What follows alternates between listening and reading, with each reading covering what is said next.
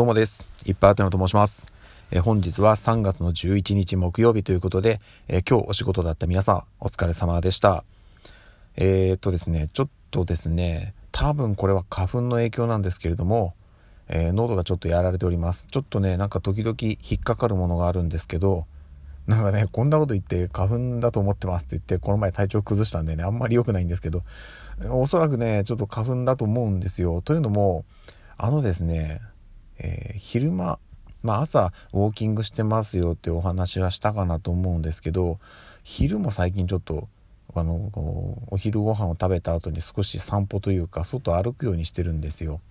でそれの影響かもしれないですね。ちょっとこう花粉をね体で浴びる時間が長くなってしまったっていうのがありまして。なんでちょっとこう喋ってる間に喉が変に引っかかる感じがあってちょっとこう声が上ずったりするかもしれませんがあのすいません。ちょっとご了承ください。はい。でですねえっ、ー、とお便りを1通いただいてるので読ませていただきます、えー、カッピーハンの中の人さんいつもありがとうございます。いっぱいあってなさんこんにちは。10分も話し続けられるなんて本当にすごいです。私には到底できない芸当ですということで、ありがとうございます。10分、そうですね。なんかここ最近の配信はなんやかんやで10分超えることが増えてきましたね。あの、私自身がなんかこう、あの、内容のあることを喋ろうとしてるわけではないんですけど、だらだらと喋ったら気が付いたら10分超えてましたみたいなことが多いので、本当は良くないんですけどね、あの、しっかり頭の中整理してまとめて話すっていうことをね目的に、えー、続けている音声配信なんで、えー、ちょっとねこうなんか間延びしたりとかダラダラダラダラ気が付いたら10分超えてるとかっていうのはね良くないとは思ってるんですけど、えーと、少しずつ成長していけたらいいと思っておりますので、えー、長い目で見てやってください。よろしくお願いいたします。いつも本当にお便りありがとうございます。助かっております。はい。今後とも引き続き、あの、あ、えっと、あの、えっと、強制ではないので、あの、時間の許す限りでいいのでお便り送っていただければなと思います。ありがとうございます。あの数少ないヘビーリスナーさんの一人なので よろしくお願いいたします。でですねえっ、と実はですね最近思っていたというか、まあ、少し前から感じていたことではあるんですけどあの私が住んでる場所というのが、えーと、東京の都内ではあるんですけど比較的郊外の方でえっ、とまあまあ、簡単に言うと本当に車通りが特に夜は少ないんですよ。でえっ、ー、とまあね寝てる時とかもすごい静かなんですけど時々あの緊急車両ま救急車とかパトカーとかがま通るんですよね家の近くを。あのうち、まあ、集合住宅なんですけど前に大通りがあったりとか裏手にも、うん、結構大きな道が何本も通ってるんで、え、緊急車両が比較的通りやすい位置なんですよね。あと近くに大きな病院もあったりするんで。なので、えー、っとやむを得ないっちゃやむを得ないんですけどやはりね夜間の救急車の音とかはね響くんですよ。でそれでね子供が起きるんですよ。ちょっとねまあねもうしょうがないことなんですけどなんとかなんないかなと思います。あこの「なんとかなんないかな」は救急車走らせないでくれって言ってるわけではなくてなんかできないんですかね？あの小さい子には聞こえない音にするとか。だって別にあれねあの万人に聞こえる必要ないわけじゃないですか。緊急車両の音って。それこそあの同じようにその車走っている人たちに聞こえるのはやっぱりね大事なことですしあとはねその歩行者とかにも聞こえた方がいいとは思うんですよ。だから例えばそのね夜間とか夜間なんかはねそれこそサイレンねあの聞こえなくてもあの何て言うんですかパトランプですか？がよく見えるじゃないですか。なので見えてればまあそこはいいかなと思うんだけどあでもそうか。あのそうか。視覚障害の方とかもいらっしゃるからやっぱ音は聞こえなきゃダメか。いやでもねなんとかちょっとねそこね寝てる子供には聞こえないような仕組みなんかないかなってもちょっと思っちゃいます。無理だと思ってますけど。はい。ちょっとそういうね悩みがあるんですよ。でこれね緊急車両はまだやむを得ないんですけどもう一つねあの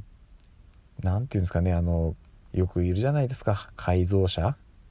あの若い方々がねこうやんちゃしてる方々がすごい音でね車走らせたりバイク走らせたりしてるんですよ。であのうちまあ東京の郊外だと言ったんですけど少し行ったとこにあの山があってで結構ねその辺をこう攻めてらっしゃる方々がね通るんですよねうちの近くを。でこれもね私のその若い頃今もうね多分やってないと思うんですけど若い頃は私の友達とかもまあそういったタイプの方が何人もいたのでうーんちょっとねまあまあ若気の至りというかそういうもんなんだろうなとは思うんですけどなんとかできんかなってちょっと思っちゃいますよね。ねえ本当に多分これあの小さいお子さんがねいらっしゃるご家庭みんな多分この悩みって抱えてると思うんですよ。であの私この大人になってすごい思うのが、まあ、このね今回のその音問題だけじゃなくて日常生活の中でちょっとね何て言うんですかその子を持つ親になる前ですよね。だから独身の頃とかもそれこそ学生時代とか本当に周りの小さい子のこと考えられてなかったなっていう考えられてなかったなって今改めて思います。いやそのえっとねまあ全然周りなんかね気にしてないんですよ。若い子って。あの、えっと、全員が全員じゃないと思うんですよ。いろいろ意識してくれてる子も中にはいると思うんですけどそれでもあの子供を持ってまあ一父親として子供と一緒に、まあ、あの道歩いたりとか、えー、してるといやもっとちょっと気使ってよって思う若い子って結構いるんですよね。これねもうこういうこと言うとなんかねうんちょっとなんか年寄り臭いって言われかねないですけどでもね本当にこれみんな多分そうなんですよ。結局あのある程度年齢いって子供を持った親になって初めて気づくんですけど若い時には気づけないんですよねこういうのって。うんなんかね本当に最近それすごい強く感じます。ちょっとこうねもうちょっとこう周りを意識して行動してほしいなって思ってはいるんですけどじゃあ自分が若い時やれてなのかっていうとやれてないしでそれをね分かった上で周りの人たちもあまりこう厳しく言ってきてないと思うんですよ。言ったところでね結局ね切りないんですよねうんなのでちょっとこればっかりはねまああの本当に危険な場合とかはある程度言っていかなきゃいけないのかなとは思うんですけど、まあ、こっちがね多少、まあ、気にしておけば、えー、回避できるものであればもうここはねうんこれまで繰り返されてきたものなんだなっていうところである程度もう目をつぶっていかなきゃいけないのかなとも思っております。まあ、とはいえあのどうせね大きくなったら忘れちゃうんでしょうけど今のうちから子供にはここはこうだよああだよっていうことはなるべく教えていこうかなと思ってます。多分ね大きくなった時にはもうそんなことすっかり忘れてねあのあまり周りのこと気にせず無理したりとかバカしたりとか多分やっちゃうんだと思うんですけど多分それがね若い子の、まあ、特権でもあるのかなと思うんですよねそういうことがやれちゃうっていうのが。うん、っていう感じですね。うん、まあね何の話してんだって話なんですけどちょっとここ最近ね周りを見たりとか、うん、なんかちょっとそういうのを感じるようになってきました。どうなんでしょうねこういうのってその大人というよりは親としてのなんかねそういうのがこうちゃんと形成されてきたのかなっていうね今更ですけどもう子供3人いるっつってんのに 今更になって形成されてきましたはいといった感じですまただらだら喋っちゃいましたけれどもえっ、ー、と今日は3月の11日ですよね。明日金曜日で